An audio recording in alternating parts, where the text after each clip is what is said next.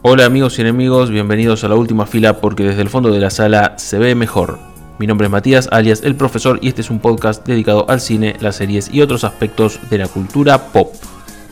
Hace poco más de dos años se estrenaba una gran película llamada Once Upon a Time in Hollywood, conocida por estos lares como Eras una vez en Hollywood, gran película que llegó un par de Oscars merecidos y que era la anteúltima película de Tarantino. Todavía estamos esperando la décima, así que pensaba que era una buena oportunidad para robar con algún episodio de la etapa anterior del podcast, por eso es que comparto con ustedes el especial que grabé en ese momento, un repaso por la filmografía de Quentin Tarantino y un ranking de sus películas.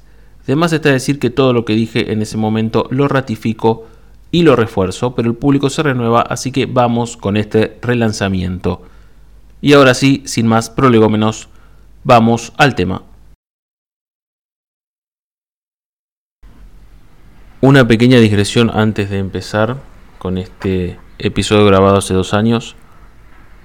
Siempre trato de aportar material de calidad, pero en este caso se ve que en ese momento no tenía tanta práctica con esto de editar y agregar sonido, por eso es que quizás no se escuche tan bien. Quería pedir disculpas anticipadas por eso. Ahora sí, definitivamente y sin ningún lugar a dudas, ahora sí, sin más prolegómenos, vamos al tema.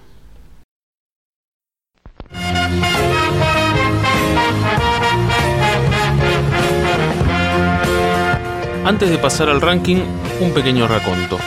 Quentin Tarantino nace en Knoxville, Tennessee, el 27 de marzo de 1963. Desde muy joven demostró su amor por el cine, trabajando algunos años en un videoclub. A principios de los 90 comienza su actividad como director y guionista, gracias a que el productor Lawrence Bender quedó maravillado por sus ideas y le dio la oportunidad de llevarlas al cine. De esa manera, su primera película, Reservoir Dogs, nacida como una película independiente, se convirtió en un éxito y en el inicio de su larga carrera como director y guionista. A lo largo de los años, sus películas, eh, más allá de las críticas, siempre estuvieron entre las favoritas del público y de la crítica, consiguieron bastantes premios de la academia, aunque hasta ahora el Oscar a Mejor Director le sigue siendo esquivo, y se pueden percibir distintas características a lo largo de su obra, como la violencia, muchas veces cruda, los largos diálogos, grandes y recordadas bandas sonoras, las temáticas políticamente incorrectas, toques de humor negro, pero en especial lo que sobresale es su homenaje constante a distintos géneros como el western o el cine de explotación, ya que como dije antes, Tarantino es un gran cinéfilo y no pierde oportunidad para mostrar su fanatismo.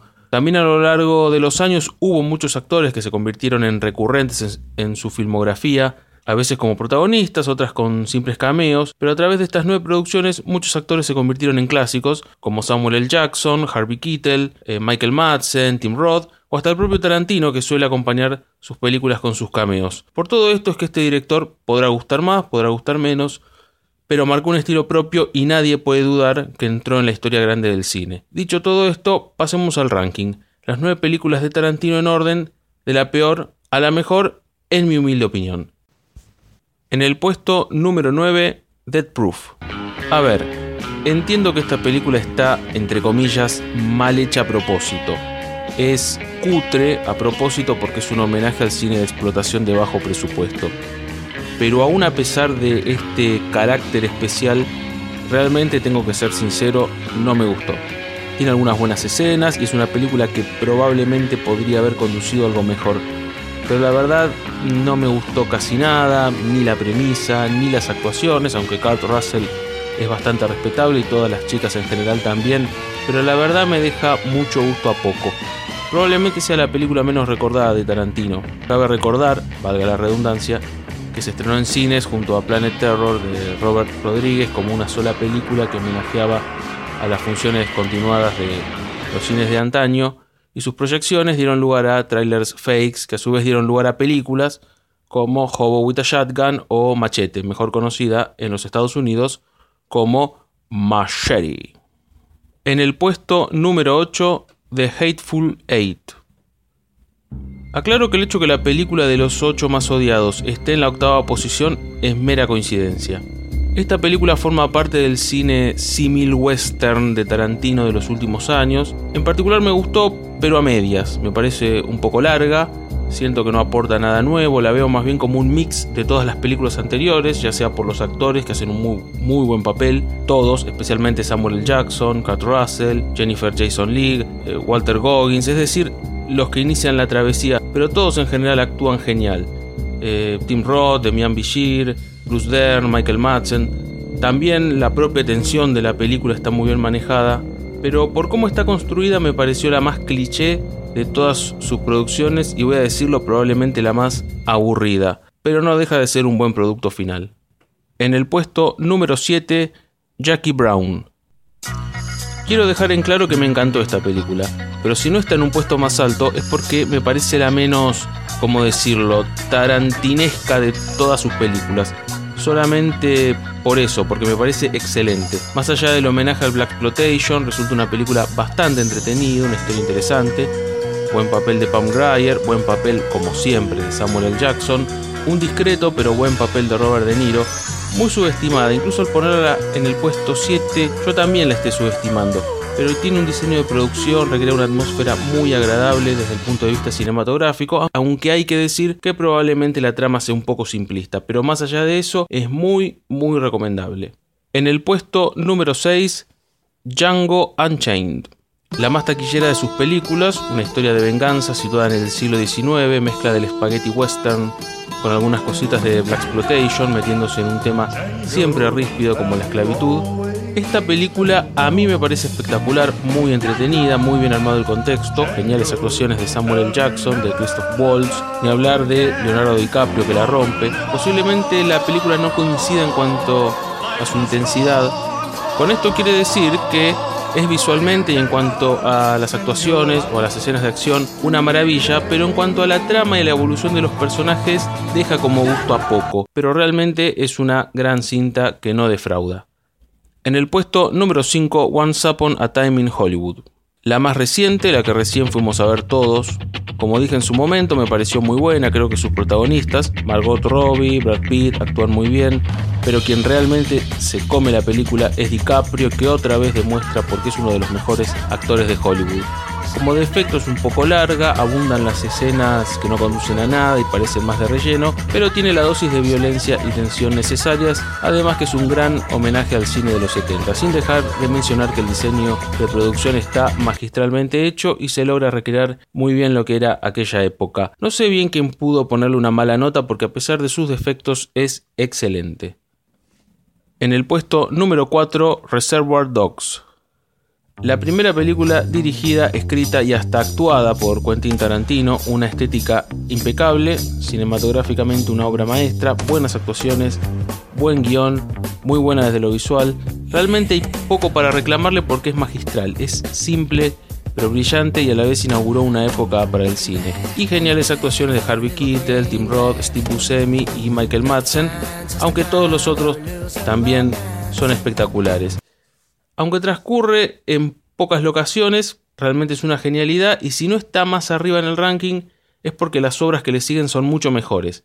Es una película obligatoria para todos los que aman el cine. En el puesto número 3, Inglorious Bastards. Esto es más que una película, es una obra maestra artística y literaria, es prácticamente perfecta. Todo, visualmente, las secuencias de acción, la trama, la construcción de los personajes, las actuaciones, muy bien Brad Pitt, muy buen Christoph Waltz, muy bien Melanie Loren, muy bien Diane Kruger, muy bien Daniel Brühl, muy bien todos. Y lo mejor de todo es que concentra toda esa genialidad en apenas dos horas y media, por lo que tampoco es una película que pueda decirse que es densa o que es muy larga. La temática es la venganza, pero quedan mezcladas la venganza personal y la venganza política. Por eso la trama, como dije antes, es de lo mejor que tiene. Todo lo que diga es poco, porque es una epopeya cinematográfica. En el puesto número 2, Kill Bill. Las dos partes cuentan como una sola película y está bien que así sea porque ver una sin ver la otra es algo incompleto. Realmente hay poco para reclamar, más que una película en dos partes, parece toda una saga magistralmente narrada el toque de violencia necesario que combina con una trama espectacular, muy bien contada. Visualmente no hay nada que reclamarle, las actuaciones son una maravilla, especialmente Uma Thurman que se luce, pero también hay que mencionar a David Carradine que es el perfecto contrapunto.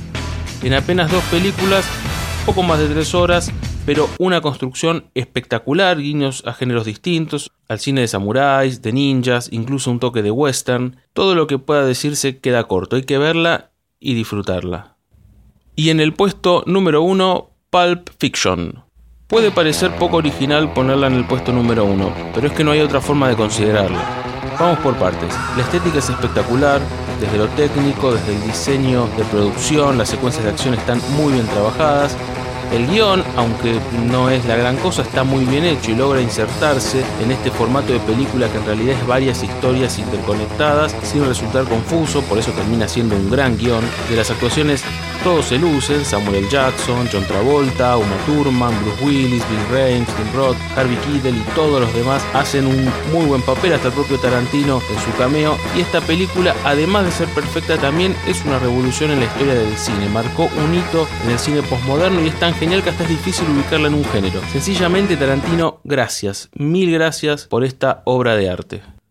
Entonces, recapitulando, puesto 9, Dead Proof, puesto 8, Hateful Eight, Puesto 7, Jackie Brown. Puesto 6, Django Unchained. Puesto 5, Once Upon a Time in Hollywood. Puesto 4, Reservoir Dogs. Puesto 3, Inglorious Bastards. Puesto 2, Kill Bill. Y puesto 1, Pulp Fiction.